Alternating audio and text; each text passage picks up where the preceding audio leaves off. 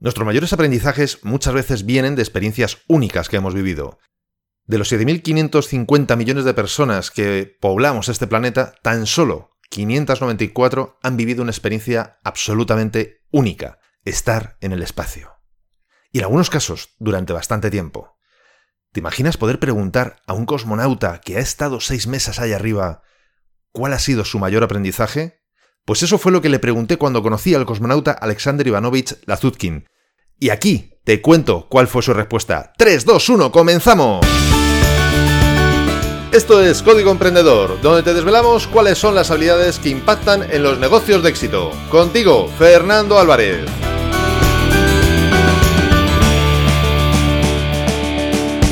Aquí estamos, un episodio más, una semana más, siempre desde la trinchera, desde donde los emprendedores producen resultados, desde donde tiene lugar la acción. Y hoy te traigo, como te decía un poco antes en la introducción, la respuesta que me dio en este sentido Alexandres Lazuzkin, Alexandres Ivanovich Lazuzkin, eh, espero que me disculpen eh, allí, en Rusia, por mi perfección del ruso, que le queda absolutamente todo por mejorar, no mucho, todo, le queda todo. Pues conocí a este cosmonauta precisamente el 4 de abril, el miércoles 4 de abril, el pasado miércoles 4 de abril, en el Planetario de Madrid. Eh, vino aquí a dar una conferencia, conferencia que en verdad fue muy breve, fue prácticamente dos vídeos y pocas palabras, y a partir de ahí abrió el turno de preguntas y bueno, pues la verdad que fue magnífico que, que fuera con esta estructura, porque nos permitió a cada uno llevarnos, bueno, a cada uno de los que preguntamos, llevarnos, bueno, pues lo que considerábamos que podía ser más importante que, o deseábamos que nos transmitiera él hoy consideramos más importante. En este sentido, te voy a dar una pequeña bio de, quién es Alexander, porque supongo que, bueno, que si no estás muy, muy, muy, muy relacionado o metido dentro del mundo de, del espacio, de la carrera espacial y demás, pues seguramente, pues como me pasaba a mí, hasta ese momento, hasta ese 4 de abril, tampoco sabrás exactamente quién es, ¿no? Es una persona que en este momento cuenta con 61 años, que en el 1992 entró a formar parte del equipo de cosmonautas ruso y que su primera misión espacial fue en la Soyuz TM-25, con el cargo de ingeniero de a bordo.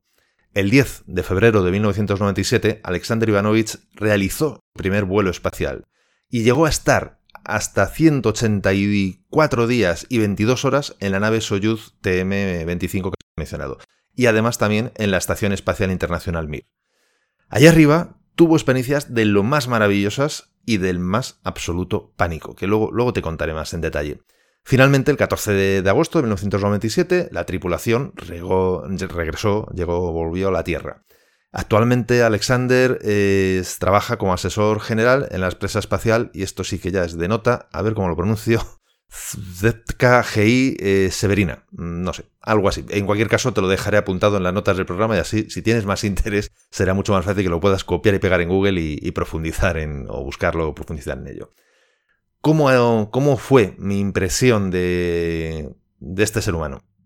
Pues, eh, aparte de que hablaba en un perfecto ruso, nada que ver conmigo, por supuesto, fue absolutamente cercano. Yo le percibí como una persona muy humilde, teniendo en cuenta, bueno, pues eso, como, como decía antes en la introducción, que es una de las menos de 600 personas que yo sepa, han, vamos, que yo sepa, por lo que yo he podido investigar, han estado en el espacio, y él es una de esas 600 personas, y me pareció una persona súper humilde y muy, muy interesado en responder de la mejor manera posible a las preguntas de, que estábamos, de los asistentes que estábamos allí. Y por supuesto, nada, absolutamente nada presuntuoso de hecho, hubo momentos que, daban ganas de, moverle y decirle, bueno, déjate de, tanta humildad y dinos de verdad, respóndenos, ¿no? Porque había cosas que decía, hombre, es que yo no soy quien para responder esto. Preguntas a lo mejor más relacionadas con medicina, etcétera, ¿no? Recordemos que esta persona, que Alexander es, es ingeniero.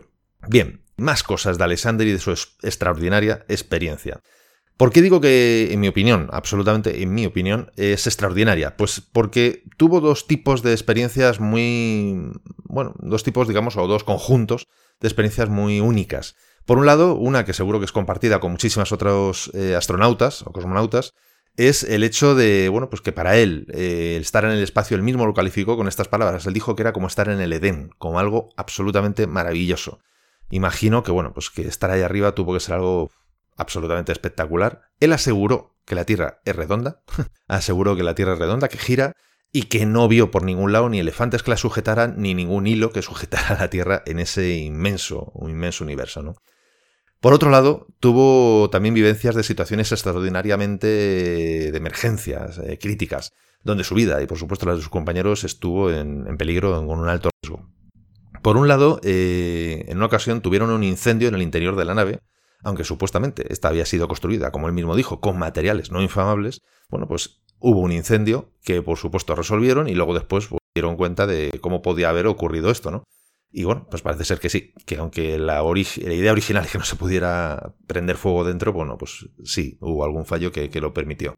Y por otro lado, tuvo lugar lo que se considera la peor colisión de la era espacial, nave de, suministro Progress eh, M34, no tripulada en ese momento, porque el, el, capitán que, digamos, la llevaba estaba dentro de la estación Mir, chocó contra la estación Mir, noqueando los paneles solares, quitando a la Mir de su alineación con el Sol, causando además una pérdida de potencia y, no menos importante, provocando una descompresión, una descompresión de la cabina.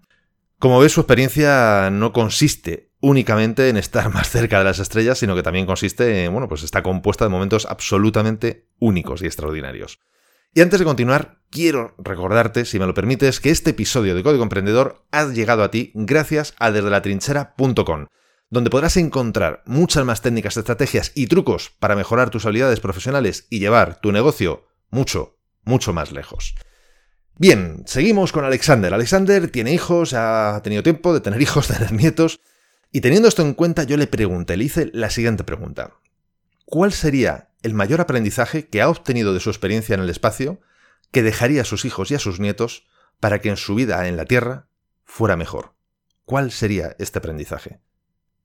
Guardó silencio, pensó y me, me, contó, bueno, nos contó, digo me contó, porque bueno, la pregunta se la hice yo, pero bueno, nos contó a todos los presentes que cuando él estaba en tierra, eran tres personas las que subieron en, en Suyuz, en la llama de Suyuz, eh, bueno, pues con su capitán tenía una relación pues, normal, buena, tranquila, bien. Pero sin embargo, cuando, cuando subieron allí arriba al espacio, mm, bueno, pues empezó a ver que, que, que, no le gustaba, que no le caía muy bien el capitán. Empezó como a sentirse molesto con él. En primer lugar, ya no sé, de verdad, si lo dijo en bromas o en serio, porque no, no lo sé, no, no es que sonriera demasiado, por lo cual no sabía distinguir muy bien en, sus expresiones que si era broma o en serio, pero nos dijo que no le gustaba el corte de pelo de su capitán, que, no, que lo llevaba cortado de una manera que no, mm, no, no, no le gustaba. Y que tampoco le gustaba cómo, cómo era su comunicación cuando hablaba con la Tierra. Es decir, decía las cosas de una manera que él no estaba de acuerdo en expresarlo de esa manera. Y bueno, visto esto, y estando ahí los tres ahí arriba encerrados en, la, en la Soyuz, en la nave Soyuz, se dio cuenta de que tenían en su interior que resolver este conflicto. Este conflicto, evidentemente, estaba en su cabeza, estaba en su interior. Y que tenía que resolverlo porque mm, no iba a poder eh, evitar seguir estando allí. No podía coger y decir, bueno, pues ahí os quedáis. Y claro, si esto solo terminaba expresando al capitán, iba a provocar una situación que luego él mismo iba a tener que corregir. Por lo tanto, mejor no provocarla, corregirlo en su cabeza y ya de esa manera pues evitar toda esta situación, ¿no? todo este problema. A partir de ahí me dijo que el mayor aprendizaje que él obtuvo, que tenemos que aprender a comunicarnos mejor, que tenemos que aprender a comunicarlo de una forma más eficiente. Y además aprendí otras cosas, como por ejemplo que todos hacemos lo que consideramos que es mejor, aunque a los ojos de los demás no se ve así.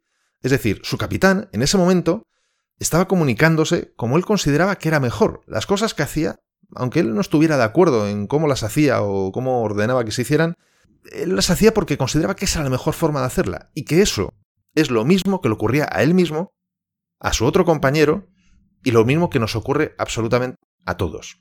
En ese sentido, yo creo que aquí en la Tierra esto es mm, todavía más importante, ¿no? Bueno, allí es muy importante, importantísimo, pero me refiero que aquí nosotros lo tenemos en el día a día que muchas veces pensamos que los demás hacen las cosas para fastidiarnos. Y eso al menos me lo he encontrado en muchas ocasiones. Y sinceramente, para mí eso yo lo resumo en una cosa, en una frase, digamos, muy, muy escueta, y es que ninguno somos tan importante, tan importantes, digamos, como para que los demás dediquen tanto tiempo y tanto esfuerzo en fastidiarnos. No, lo que hacen lo hacen por sus propios intereses. A veces acertadamente y a veces equivocadamente, a veces nos ofrece y a veces nos perjudica. Pero no, no, no están tan pendientes de fastidiarnos, ni muchísimo menos, no somos tan importantes. Más cosas de, Alexander. En el espacio tuvo que colaborar, por supuesto, con personas de otros países, eh, nos indicó que estuvo con estadounidenses, con japoneses, con franceses, y justo también nos dijo que en la Tierra, antes de la misión, les habían formado en las culturas de cada uno de estos países. ya que es imprescindible poder conocer más al otro con el que vas a trabajar. Conocer pues, cómo piensa, cuáles son sus costumbres, etcétera, etcétera. Mm, si has tenido oportunidad, como ha pasado a mí, de, bueno, pues de estar cerca de, otras culturas, de, por ejemplo, Japón. Yo he estado en alguna academia de inglés, en, me acuerdo perfectamente en Nueva York, por ejemplo, con coreanos y con japoneses, y bueno, y con un italiano. Con el italiano me entendía perfectamente. Eh, bueno, éramos casi, vamos, hablamos dos idiomas distintos, pero como si fuéramos del mismo barrio. Mientras que con los coreanos, bueno, hay más menos, y con los japoneses, la verdad que absolutamente respetuosos, pero una distancia eh, física, eh, falta de contacto, etcétera. Es decir, es, otra forma de entender la, la, comunicación y las relaciones. Y no es ni mejor ni es peor, es la suya. Es la suya. Y nosotros, bueno, pues tenemos la nuestra, que tampoco es mejor ni peor, es la nuestra. Y si tenemos que estar en un espacio reducido, como puede ser una nave espacial, o como podían ser los camarotes, porque eso no eran, no eran aulas, eran camarotes donde yo estaba en estas clases en Nueva York, eh, bueno, pues evidentemente tienes que tener muy en cuenta todos estos aspectos, todos estos detalles, ¿no? Fíjate lo importante, lo importante que es esta lección, después de vivir experiencias maravillosas, del más absoluto pánico también, cómo no, cómo no decirlo y reconocerlo. Su mayor aprendizaje es que nos comuniquemos mejor, o sea, no fue que respiremos mejor, no fue algo de físico, no fue de temas de salud, no, no, no, que nos comuniquemos mejor. Te invito a que pienses por un momento cómo sería tu vida, cómo sería tu trabajo si pudieras mejorar tu comunicación. ¿Cómo sería? ¿Cómo sería una comunicación eficiente y de calidad? Podría transformar totalmente el nivel de resultados de tu empresa. Yo estoy seguro. ¿Tú qué crees? Y es algo además que es curioso porque lo tienes totalmente a tu alcance.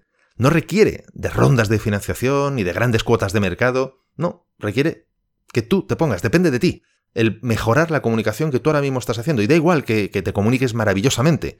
Estoy convencido que siempre cabe un área de mejora. Siempre, aunque sea pequeño, pero siempre cabe. Si tu comunicación no consideras que es tan eficiente, pues maravilloso, porque entonces tienes muchísimo más donde poder trabajar y entretenerte y entonces los resultados notarás un cambio drástico realmente en ellos. Y además, si en ti está la responsabilidad de la empresa, de, tu equipo, tienes un equipo, ¿cómo mejorarían los resultados si les ayudaras a comunicarse mejor? ¿Cómo sería? Imagínate, o sea, imagínate el salto que podríamos dar. Bueno, yo hasta aquí te dejo lo que es el aprendizaje y la respuesta que me dio Alexandr Ivanovich Lazutkin a, a mi pregunta. Yo creo que es personalmente un aprendizaje muy importante y tal y como Alexander entiendo que lo cree, si ese es lo que dejaría como legado a sus hijos y a sus nietos, eh, para mí me parece que también posiblemente es lo más importante que tal vez podamos hacer para mejorar nuestras empresas, nuestros resultados y por supuesto nuestras vidas. En el próximo episodio de Código Emprendedor te voy a hablar de distintos aspectos que tienes que tener en cuenta para mejorar la atención al cliente en tu empresa y que con toda probabilidad estoy casi seguro que no se están teniendo en cuenta en este momento. Ya te hablé en el episodio 11 de la anécdota a través de la que aprendí esta lección. Tu lugar cuando visité una antigua tienda de Virgin, ya no existe esta tienda en Times Square, para comprar un DVD y un CD, tampoco se hacen ya este tipo de cosas, no se compran DVDs y CDs, de la película Yankee Doodle Dandy, de James Carney. Gagney, que aprendí por fin a pronunciarlo, bueno, o eso creo yo, no sé si, si lo pronuncio tan bien. James Gagney. En fin, lo que te digo, eh, no te pierdas el próximo episodio si quieres saber qué sucedió y cómo lo que aprendí puede llevar al servicio, el servicio de atención a tus clientes a un nuevo nivel de excelencia. Y la mejor forma para hacerlo, para no perdértelo, es suscribiéndote a este podcast desde tu aplicación de podcast preferida. Dale al botón de suscripción y así no te perderás ni ese próximo episodio ni los que vengan después. Aunque yo no he viajado a las estrellas, sí que he estudiado a personas de éxito, como Alexander por ejemplo, y he puesto en práctica muchas de las cosas que ellos hacen y te he recopilado más de 100 acciones que sé que funcionan para que puedas multiplicar tus resultados. Como antes, otros ya lo han hecho. Las tienes todas recogidas en mi book gratuito Multiplica por 100. Puedes bajártelo totalmente gratis en desdelatrinchera.com barra x100. Te dejo el link en las notas de este episodio. Y además te explico un sencillo método para aplicarlas de forma que ya notes mejoras en tus resultados, incluso habiendo solo aplicado unas pocas de estas lecciones que te recomiendo. Y como siempre, ya sabes que al final de cada episodio te traigo unas citas célebres, unas frases célebres. En este caso te traigo seis relacionadas con el mundo de la comunicación, con cómo podemos mejorar la comunicación y de qué manera nos va a mejorar nuestra vida, nuestros resultados. La primera es de Peter Drackett. Lo más importante en la comunicación es escuchar lo que no se dice. Anthony Robbins nos dijo, La forma en la que nos comunicamos con otros y con nosotros mismos determina la calidad de nuestras vidas. William Butler Yeats dice, piensa como un hombre sabio, pero comunícate en el lenguaje de la gente. George Bernard Shaw nos dijo, el problema más grande de la comunicación es la ilusión de que ha tenido lugar. Paul G. Meyer nos dijo, la comunicación humana es la clave del éxito personal y profesional. Y James Humes nos dijo, el arte de la comunicación es el lenguaje del liderazgo. Si te ha gustado este episodio, compártelo en tus redes sociales. Estarás ayudando a que muchas más personas puedan liderar su propia vida. Y por supuesto, me estarás ayudando a mí a llegar a muchas más personas. Juntos podemos hacerlo, juntos podemos lograr un cambio realmente grande, juntos podemos marcar la diferencia. Y si quieres dejarme un comentario o una valoración en Apple Podcast, iVoox o en cualquier otra plataforma desde la que me estés escuchando, te estaré eternamente agradecido. Es otra forma de hacerme saber que estás ahí y que quieres que siga aportándote valor. Y ya lo sabes, el mejor momento para ponerte en acción fue ayer, el segundo mejor momento es ahora. Y esto ha sido todo por hoy. Nos escuchamos en el próximo episodio, donde aprenderemos más sobre las habilidades que impactan en tu negocio. Y acuérdate de disfrutar, a no ser que tengas otros planes. ¡Hasta pronto!